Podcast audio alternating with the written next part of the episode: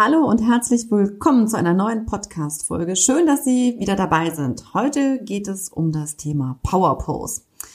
Wäre es nicht schön, Sie stellen sich einfach zwei Minuten wie ein Sieger auf und dann schießt Ihnen das Testosteron in die Adern und der Cortisolspiegel für Stress sinkt. Folge, Sie sind startklar für Vorstellungsgespräch, für Konferenzen, für Vorträge und so weiter und so fort.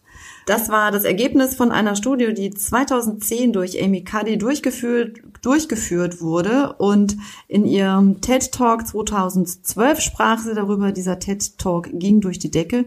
Und als ich jetzt überlegt habe, was kann ich Ihnen für ein Forschungsgespräch mit auf den Weg geben, bin ich nochmal über diese Studien gestolpert, im wahrsten Sinne des Wortes bei der Körpersprache und habe gedacht, dazu lade ich mir jemanden ein, der sich richtig gut auskennt und das ist Stefan Ferrer. Viel Spaß mit dem Interview. Lieber Stefan, herzlich willkommen zu meinem Podcast. Ich bin total stolz, dass wir es jetzt schaffen, zusammen einen Podcast zu machen. Und zwar, ich habe recherchiert über das Thema Power Pose. Und dann habe ich mir überlegt, so, wer kann mir dazu noch was erzählen? Ähm, und ich bin auf Stefan getroffen, weil wir haben uns kennengelernt bei René Bourbonus beim Tag der Wirkung in München. Und du hast mit René und Tobias zusammen den Tag gestaltet. Ich war nur einer von ein paar hundert Teilnehmern und fand es super spannend, kann es nur weiterempfehlen. Und als ich dann recherchiert habe über Stefan, das muss ich jetzt vorlesen, weil es ist ja unglaublich. Stefan ist nämlich der Körpersprache-Guru, der gefragteste Körpersprache-Experte von Europa über China und USA, Gastdozent in mehreren Universitäten. Er begeistert 50.000 Menschen und seine Körpersprache-Analysen werden regelmäßig in den großen Medien publiziert, von ARD über Manager Magazin, FAZ, Spiegel und ORF. Und ich habe ihn heute im Interview. Erfolgsautor im Bestsellerlisten und du bist natürlich auch auf Tournee mit deinem Programm. Und das, was du gerade geschrieben hast, ist das Buch Leithammel sind auch nur Menschen. Ich habe es gelesen und vor allen Dingen, ich finde es einfach, also es ist jetzt nicht das Sachbuch, das typische Sachbuch, wo man denkt, da geht es um Körpersprache, sondern es ist einfach total witzig geschrieben und es macht einfach mega Spaß, es zu lesen. Danke. Herzlich willkommen in meinem Podcast, lieber danke, Stefan. Danke, danke, danke. So tolle Worte gleich. Danke, es freut mich sehr. Danke, danke, danke. Ja, so, jetzt habe ich ja mal ein bisschen recherchiert über das Thema Power Pose. Und bei mir geht es ja darum, dass die Menschen ähm, ja meistens einen neuen Job suchen und ich versuche ihnen Hilfestellungen zu geben, um positiv zum Beispiel jetzt gerade in das Vorstellungsgespräch zu gehen. Und mhm. da kam eben das Thema Power Pose und die Studie von Amy Cuddy. Spricht man die Cuddy aus? Cuddy, ja. Weiß nicht. Ja, so. Und die hat also 2010 hat sie diese Studie gemacht und hat also einen TED, TED Talk in 2012 gehabt, der irgendwie durch die Decke ging. Und um es jetzt mal so ein bisschen äh, verkürzt zu machen, ähm, stell dich zwei Minuten, wo habe ich mir das aufgeschrieben? Stell dich zwei Minuten ne, als Power Pose hin, super Musik, einatmen und schon ist dein Testosteron nach oben geschossen. Das Cortisol sinkt äh, für, den, für oder gegen den Stress. Und du bist super gewappnet fürs Vorstellungsgespräch. Und dachte ich, super, daraus mache ich einen Artikel. Und dann habe ich gesehen, naja, hm, ganz so einfach scheint es nicht zu sein. Und als ich dich gefragt habe, hast du mir gesagt, mir ist es ein großes Anliegen, Mythen aufzuklären. Von daher, lieber Stefan, nimm uns mit zu den Mythen. ja, das ist, ähm, also diese Studie, die ist ja eine der, wie du richtig sagst, die ist durch die Decke gegangen. Und zwar, äh, man muss das erklären, das war ein TED Talk, einer der meistgeklickten TED Talks und da wird, da wird Wissenschaftlichkeit mit Emotionalität verknüpft. Also sie heult mhm. bei dem mhm. Vortrag, sie erzählt ihre Lebensgeschichte und das ist eine berührende Geschichte, muss man sagen, mhm. aber es ist immer gefährlich, wenn man nüchterne Wissenschaftlichkeit mit Emotionalität verknüpft. Mhm. Und ähm, dann werden nämlich plötzlich inhaltliche Dinge überbewertet. Und das haben wir in ganz vielen Bereichen, das haben wir auch in der Politik nebenbei, wo emotionale Geschichten plötzlich unsere politische Meinung ähm, äh, verändern. Also ich bringe das Beispiel, eine junge Frau wird von zwei Ausländern überfallen und dann erzählt die Dame, wie, wie schlimm das ist, dann sind wir dazu geneigt, alle Ausländer plötzlich als feindlich anzusehen. Und, das, und vergessen darüber, ob das statistisch überhaupt so ist, dass die Ausländer mehr Verbrechen begehen als die Inländer. Und das mhm. muss ich einfach grundsätzlich sagen, da, also die Geschichte finde ich schön, ich finde auch toll, was sie geleistet hat in ihrem Leben, aber das mit der nüchternen Wissenschaftlichkeit zu verknüpfen, ist zumindest verdächtig. Und ähm, um es kurz zu machen, sie ihre Studie, also eine Studie muss man mal allen sagen, eine Studie ist immer dann relevant, wenn sie mehrfach wiederholt werden kann mhm. und zum gleichen oder ähnlichen Ergebnis führt. Und um es ganz mhm. kurz zu machen, diese Studie ist in allen Wiederholungsversuchen völlig gescheitert. Die ersten genau. waren Schweizer, die das versucht haben zu wiederholen, völlig gescheitert. Also ich, ich kann alle beruhigen, der Körper ist nicht so simpel, dass du die zwei Minuten hinstellst, die Hand nach oben reißt, der Musik einschaltest ähm, da musst du schon Koks dazu nehmen. das werden wir hier natürlich nicht empfehlen. ähm, also, also das ist dieser, jetzt muss ich ganz kurz ausholen, das ist dieses Denken, der Körper wäre so ein Programm, der Körper wäre so eine Maschine, da muss ich nur auf einen Knopf drücken und alles wird funktionieren. So ist es nicht. Deswegen, es wird da äh, vielfach schon erwähnt, aber sie, da hat die Vera Birkenbiel hat auch gesagt, man muss nur zwei Minuten in den Spiegel lächeln und die Hormone gehen nach oben und so. So simpel ist es nun auch also wirklich nicht. Ja. Äh, okay. Woher kommt mhm. das Denken? Ähm, Ende des 19. Jahrhunderts da ist die Industrialisierung vorangeschreitet, äh, vorangeschritten. Die Menschen haben erkannt, wir können Arbeitsprozesse quasi industriell machen. Ähm, was die Fließbänder sind da richtig, richtig populär geworden und so weiter. Da hat man immer einen Schuh von Anfang bis Ende gemacht, sondern hat es Leute gegeben, die haben nur die Sohlen gemacht und dann hat es Leute, die nur die Schnürsenkel gemacht mhm. haben und so weiter. Also sehr industrialisiert. Das, und in dem Denken ist auch herausgekommen, ja, vielleicht ist der Mensch auch eine Maschine. Und da gibt's ganz tolle Zeichnungen. Fritz Kahn zum Beispiel, ein Künstler, der das Innere des Menschen als Maschine, vielleicht kennt ihr solche, äh, als Maschine dargestellt hat. Dann ist Ludwig Wittgenstein gekommen und der hat uns wieder am Boden der Realität geholt. Und der Wittgenstein, einer der wichtigen Philosophen des 20. Jahrhunderts, hat in seinem Tractatus Logico Philosophicus geschrieben, wofür es keine Worte gibt, darüber muss man schweigen. Er hat also gesagt, wenn wir was nicht beschreiben können, weil die Sprache dazu nicht reicht, dann brauchen wir es gar nicht erst versuchen. Und vielleicht simpel erwähnt, wenn jemand Migräne hat, das jemand anderen mit Worten zu beschreiben, ist unmöglich. Den Schmerz kannst du nur selber spüren. Mhm. Oder wenn jemand Liebeskummer hat, das, mhm. das kann jemand, der das selber mal erfahren hat, der kann nur seinen eigenen Liebeskummer quasi mhm. Und das ist mhm. deswegen wichtig, was der, was der Wittgensteiner gesagt hat, ist, weil wir nicht so einfach austauschbar sind. Du bist ein Individuum und du kannst manche Dinge nur selber verspüren. Wir sind also nicht ein Programm, wo man nur ein Fließband, jeder ist austauschbar. Du bist ganz einzeln. Mhm. Und das war ganz wichtig. Und, und da hat er, also ich fühle mich da unglaublich daheim beim Wittgenstein. Aber es hat eine Gegenbewegung gegeben. Und zwar in den 50er, 60er Jahren ist die Kybernetik aufgekommen, der Behaviorismus in der Philosophie, dass man wieder geglaubt hat, ich druck da auf einen Knopf und da drüben ist das Ergebnis. Ähm, mhm. Ein Outcome davon ist auch NLP. Das ist vielleicht der Begriff, das heißt ja auch neurolinguistisches Programmieren. Und da sind auch, das waren mhm. ja Techniker, oder ich glaube, mhm. einer der beiden Erfinder war Techniker, die auch geglaubt haben, der Mensch ist nur ein paar Programme und, und wenn ich die Programme anwende, dann kann ich mit jedem Menschen auf der Welt kommunizieren.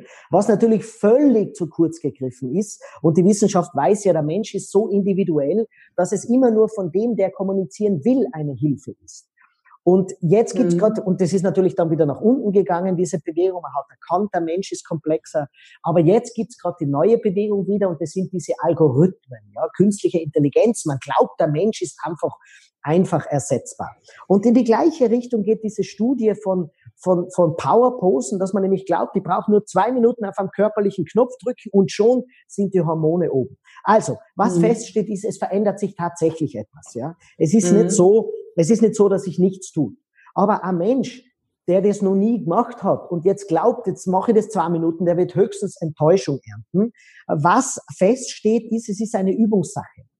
Vielleicht mhm. erklär es, erklär es also wenn du, wenn du jeden Tag dich bemühst, eine aufrechte Haltung zu haben, dann passiert am Anfang gar nichts. Aber je mehr du das machst, desto mehr wird passieren. Und das musst du über Monate machen, dann mhm. wird was passieren. Auch umgekehrt. Wenn du dir angewöhnst, diese Haltung, wird beim ersten Mal nichts passieren. Es wird dann etwas passieren, wenn du das, was ich nicht, alle paar Tage einmal machst. Das ist nicht schlimm, wenn du einmal so durch den Alltag gehst. Also wir müssen jetzt nicht alle, was die mit einem Rückenschmerzen. Ja, das, ja, aber wir brauchen nicht alle mit einem Komplex herumlaufen und, und nur mehr aufrecht. Der Mensch ist vielfältig. Und vielleicht äh, äh, kennst du das, wenn ein Mensch, der schlecht drauf ist und regelmäßig Sport macht, wenn der das Gefühl hat, wow, halt bricht die ganze Welt über mich ein, dann sagen viele Sportler, jetzt muss ich zuerst mal eine Stunde laufen gehen, dann geht's mir besser. Ja. Wenn du aber einen Menschen, der noch nie laufen war, sagst, geh mal eine Stunde laufen, der kriegt eine Depression. Und ich glaube, daran erkennt man einfach, daran erkennt man, dass diese, dieses, dieses einfache auf einen Knopf drücken völlig an der Realität vorbeigeht. Mm. Wenn du Leute vorbereitest aufs Bewerbungsgespräch, dann ist es immer ganz gefährlich, wenn die einmal eine Stunde vor dem Bewerbungsgespräch zu dir kommen und glauben, die Tanja muss mich jetzt hinbringen. Und wenn sie es nicht schafft, dann liegt es an der Tanja. Ähm, weißt, weißt, du, wie ich das den Leuten immer erkläre? Körpersprache ist, ist wie Kleidung. Weil es mhm. gibt ja, wenn man große Vorträge, Kongresse, äh, wenn man da auftritt, da gibt es oft Moderatorinnen und Moderatoren. Und im Publikum sitzen dann fein angezogene Menschen. Und bei manchen dieser Menschen merkst du, normalerweise zieht der keinen Anzug an. Du merkst ja. einfach, es passt ihm oder ihr Kostümchen, es ja. passt alles nicht. Ja. ja? Mhm. Und was, was ich zu denen immer sage, du brauchst dich nicht verkleiden. Wenn du mhm. im Alltag eine elegante, gepflegte Art, dich zu kleiden hast, mhm. dann musst du dich niemals verkleiden. Ja, oder du gehst zum falschen Job. Naja, aber gepflegt, na, das hat nichts mit Job zu tun. Wenn du, selbst wenn du, keine Ahnung, Heavy Metal Musiker bist, dann ist es auch so, dass du nicht schweißstinkend durch den Alltag gehst. Du hast vielleicht zerrissene Sachen, du hast schwarze T-Shirts an und so. Aber wenn es gepflegt ist und respektvoll ist, mhm. dann kannst du auch der Bundeskanzlerin so entgegentreten, weil sie weiß, du bist der Heavy Metal Musiker.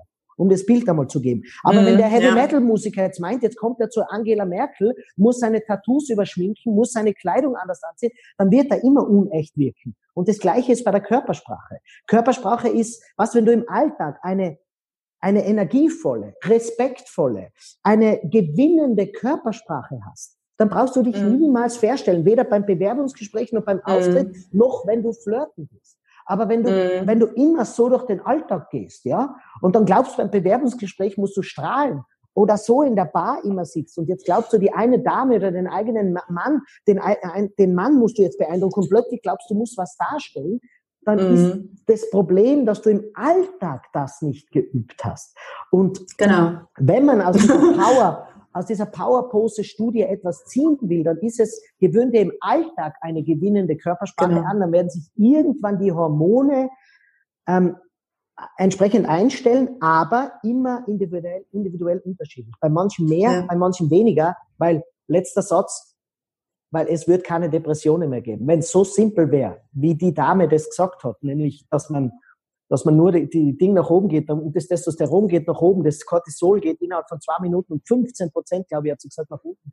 Äh, genau. Völlig eigenartig, ja. Also, na, genau. da muss man grundsätzlich. Genau, also, mh, mm, genau, also ich glaube, ähm, grundsätzlich die Idee, also es sind ja einige Coaches, die kommen dann tatsächlich äh, einmal vor dem Vorstellungsgespräch und denken, ich mache sie dann fit fürs Vorstellungsgespräch was natürlich für die Vorbereitung grundsätzlich eine gute Idee ist, weil man dann irgendwie wirklich und in echt schon mal verschiedene Fragen durchgeführt hat. So, es kommen ja auch Leute, die sagen, oh, ich weiß irgendwie gar nicht, was der nächste Job sein soll. Da arbeiten wir ein bisschen länger als nur äh, eine Stunde und arbeiten auch wirklich über mehrere Monate teilweise. Und da ist es schon so, ne, die kommen halt teilweise schon so ins Gespräch. Das sieht man jetzt nur, äh, wenn man den YouTube-Kanal sieht und nicht den Podcast.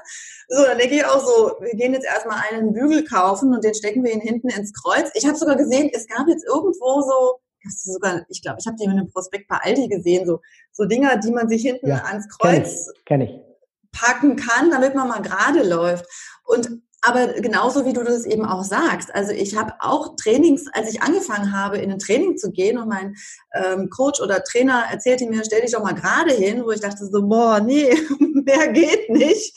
Und wenn du das aber übst, dann ist es irgendwann selbstverständlich. Und es ist schon natürlich ein anderes Auftreten, wenn du gerade läufst, deine Schulter runter hast, Brust raus, als wenn du halt irgendwie so reinkommst und dann die Hand irgendwie so gibst. Ne?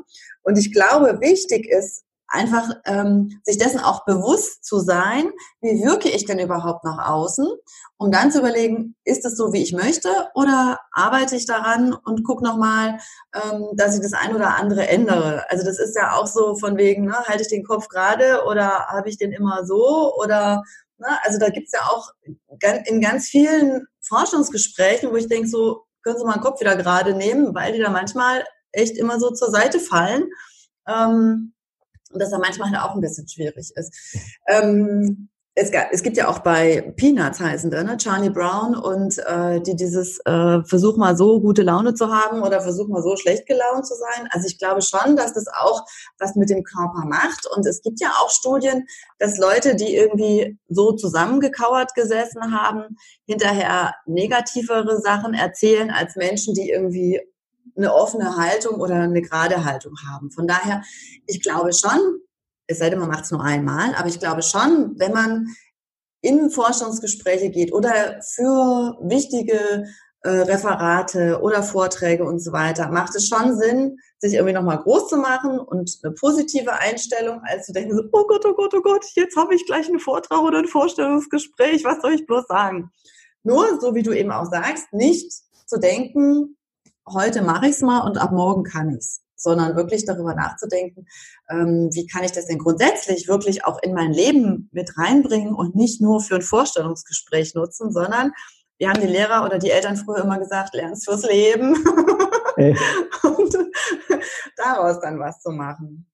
Stimmt, ja. Oder? Ja, ja, ja.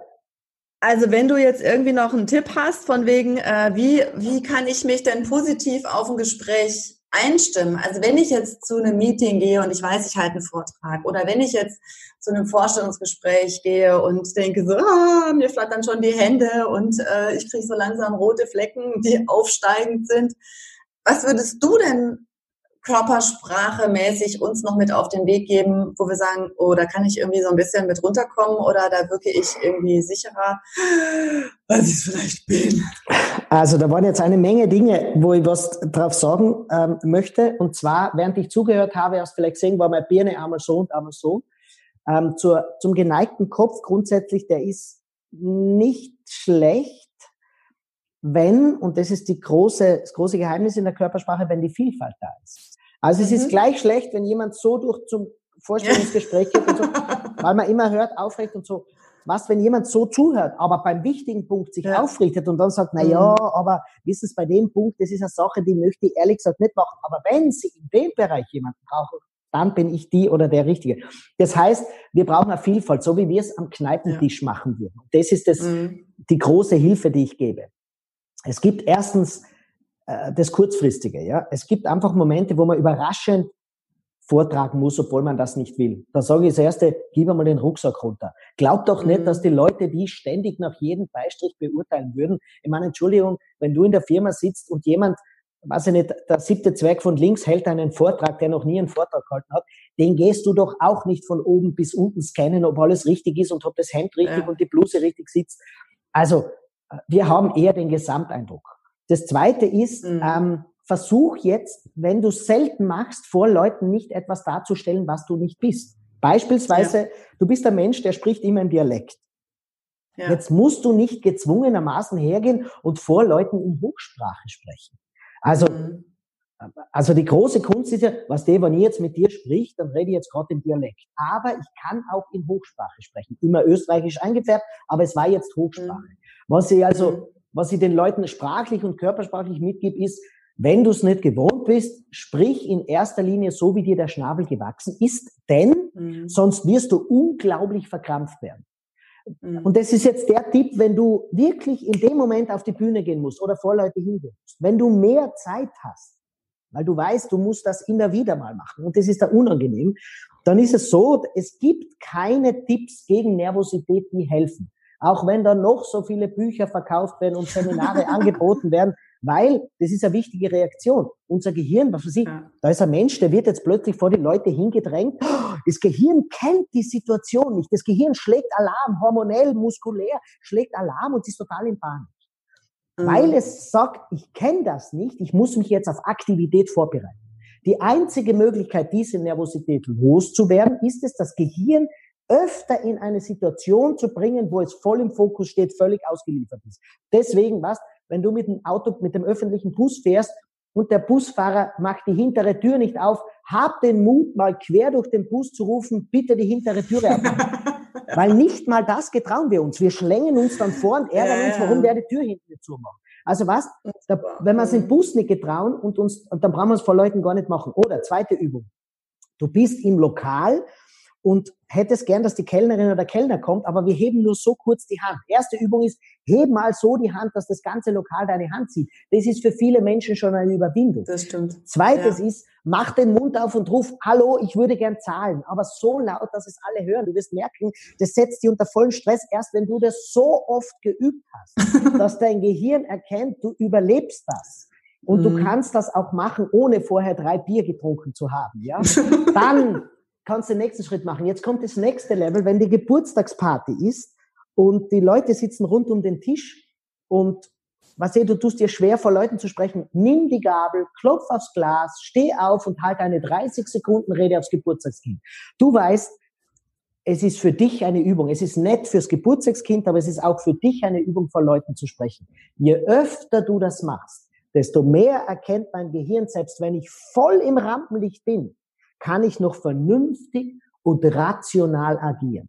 Und das ist die mhm. einzige Möglichkeit, dass wir lernen, vor Leuten ähm, bewusst, ähm, entspannt zu agieren. Das heißt immer noch nicht, dass jeder von denen, die das macht, ein wahnsinniges Talent dafür hat. Und das geht's gar nicht. Es muss nicht jeder Barbara Schöneberger oder Thomas Gottschalk sein. Aber es geht darum, dass wir zumindest so agieren, dass wir nicht tausend Tode sterben, ja. ähm, bevor wir ein kleines Referat halten, einen Vortrag halten, ein Bewerbungsgespräch machen und so weiter. Das ist der Tipp, mhm. den ich den Leuten gebe. Und mhm. wenn du das nämlich machst, was das passiert? Du wirst plötzlich viel entspannter agieren. Und mit der Entspannung kommt auch die Vielfalt in deiner Körpersprache. Mhm. Und jetzt schließe ich das mhm. und komm wieder zur Kneipe zurück. Wenn du nämlich mit Freundinnen in der Kneipe bist und eine große Gaude hast, dann erzählst du die Witze auch mit einer vielfältigen Körpersprache. Nur wenn ja. wir Angst haben, was falsch zu machen, sitzen wir so drin. Und so würdest kein Witz in der Kneipe erzählen. Genau, genau. Also das ist auch das, was ich immer versuche, den ähm, Coaches zu sagen, locker und entspannt bleiben, authentisch bleiben, weil wenn ich nicht in das Unternehmen passe, dann äh, macht es auch keinen Sinn, auf Biegen und Brechen irgendwie zu versuchen, mich so zu verhalten, wie ich glaube, dass die die Erwartung an mich haben.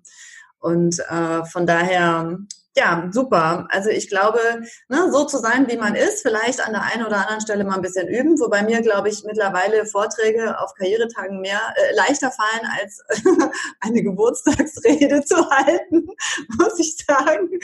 Aber das ist eine gute Idee, da einfach mal zu üben und zu sagen, ne, mit dem Mindset, ich übe jetzt einfach mal um dann in verschiedenen Situationen auch äh, nicht irgendwie total ins Stocken zu geraten und das wirklich als Übung zu sehen, weil äh, die sind ja froh, wenn man irgendwas sagt und vor allem, wenn es nicht so lange dauert, bevor dann es wieder heißt, oh, da kommt er wieder mit seiner Rede Stunden später. Genau, genau. Essen ist kalt und so weiter.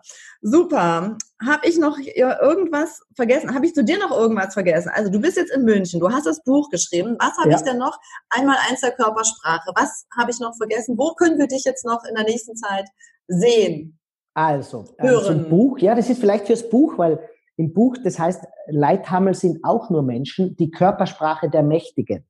Ich habe mhm. da sieben Weltpolitikerinnen und Weltpolitiker analysiert, um mal herauszufinden, was die besonders machen, weil ich seit über zehn Jahren im Auftrag von Medien die Körpersprache bei Wahlkämpfen beobachte. Und ich bin draufgekommen, es gewinnt nicht immer der Klügste. Und was wir alle auch bei Bewerbungsgesprächen lernen können, ist, Vielleicht hast du nicht die beste Ausbildung. Vielleicht hast du nicht so viel Erfahrung wie, wie viele andere und trotzdem hast du die besten Chancen, dass man dich nimmt. Ja. Weil es macht, es, deine Wirkung ist im Ende immer noch wichtiger genau. als alles andere. Ja. Ja. Und bei diesen Politikern, da wirst du erkennen, ähm, es geht nicht darum, ob der, der Trump sympathisch ist oder nicht. Oder ob der die Christine Lagarde sympathisch ist oder nicht. Wir müssen uns fragen, wie konnten sie so viele Menschen rund um sich scharen, dass sie nach wie vor unglaublich viele Follower haben. Das gleiche ist beim Emmanuel Macron ähm, zum Beispiel. Oder ein junger Mann, der auch im Buch vorkommt, ist der Sebastian Kurz, österreichischer Kanzler, weil man immer glaubt, als junger Mensch habe ich noch keine Chance für einen guten Job. Ja. Naja, mit 31 ja. kannst du schon Kanzler sein. Jüngstes frei gewähltes Regierungsoberhaupt der Welt. Ja. Und ähm, da gebe ich einfach Tipps und da geht's genau ja. um diese Art und Weise, wie man sich nach außen präsentiert. Da gibt's ganz viele Tipps dazu. Du genau. sprichst außerdem das Einmaleins der Körpersprache an. Ähm, ich bin sehr, sehr viel unterwegs auf Vortragsreisen. Du hast vorher erwähnt, es sind im Jahr 2018 und 2019 waren es jeweils 100.000 Menschen, vor denen ich gesprochen habe, in Russland, in Bulgarien, in, in den USA, äh, natürlich in Deutschland, Schweiz, Österreich sehr viel. Und ein, zweimal nehme ich mir im Jahr Zeit, ein öffentliches Seminar zu machen, Ähm, sehr, sehr wenige Termine gibt's da. Seid einmal dabei, weil was das Wissen aneignen, das kann sich fast jeder. Aber deine Persönlichkeit, die dich so einzigartig macht, das kannst nur du. Und sie kommt am allerstärksten über deine Mimik und über deine Gestik äh, zum Tragen. Also zum Beispiel, wenn man deinen Lacher anhört, Tanja, der Lacher, der ist einzigartig, den du hast. das stimmt. Man hört mich immer schon von weitem. Oh, ja. Tanja muss irgendwas sein. Das genau, stimmt. genau. Und was und genau ja. das macht's aus, weil wie viel du weißt über deine Sache, das ist natürlich wunderbar und du hast unglaublich viel Erfahrung. Aber warum man gern zu dir kommt, ist, weil du lachst, weil du dort die Falten bekommst, weil du da die Falten bekommst, weil dein ganzes Gesicht lächelt. Und das ist jeder, der den Podcast jetzt anhört oder anschaut, die, genau das macht's aus. Und was ich beim einmal eins der Körpersprache mache, ist, ich gebe nicht Regeln, die austauschbar sind, sondern ich schaue mir immer jeden einzelnen Menschen an. Und du hast am Tag der mhm. Wirkung ja mitbekommen. Körpersprache ist nicht etwas, was man, wo man über einen Kamm scheren kann. Ja. Sondern es gibt Menschen, die haben ein Temperament, das ist eher wie die Angela Merkel, was sie zurückhaltend, und dann gibt es die sind wie der Giovanni Trapaton. Und es ist wichtig, dass alle ja. das bekommen, was sie wollen. Und das mache ich ein, zwei Mal im Jahr. Ich finde jetzt alles auf meiner Homepage. Ähm, folgt mir gerne auf Social Media. Ähm, da gebe ich jeden Tag Körpersprache-Tipps. Und ähm, einmal in der Woche gebe ich einen Körpersprache-Tipp. Den bekommt ihr per E-Mail auf meiner Homepage. Könnt ihr euch dazu anmelden. Genau. Und es macht einfach auch total viel Spaß, dir zuzuschauen. Also ich kann es nur empfehlen. Ich fand es einfach mega, weil es war, es war einfach so authentisch. Ja, also es war einfach, ja, habe ich dir ja da beim Tag der Wirkung auch schon gesagt. Und genau. äh, es ist nicht so, dass du, weißt du, auf der Bühne stehst, sondern das ist irgendwie, ähm, also mir hat es total viel Spaß gemacht. Deshalb bin ich auch sehr froh, dass du trotz der tausend Termine ähm, bei mir im Podcast bist und sage ganz, ganz herzlichen Dank. Und ähm, ja, wir gucken mal, vielleicht finden wir noch irgendwas, wo wir sagen, da müssen wir unbedingt noch mal aufschlauen. Und äh, ich sage erstmal eine tolle Adventszeit. Ganz, ganz herzlichen Dank, lieber Stefan. Und die ganzen Shownotes verlinken wir natürlich, schreiben wir alles noch mit dazu, damit die Leute dich auch finden. Danke, Tanja. Ja. Danke dir. Danke. Ciao.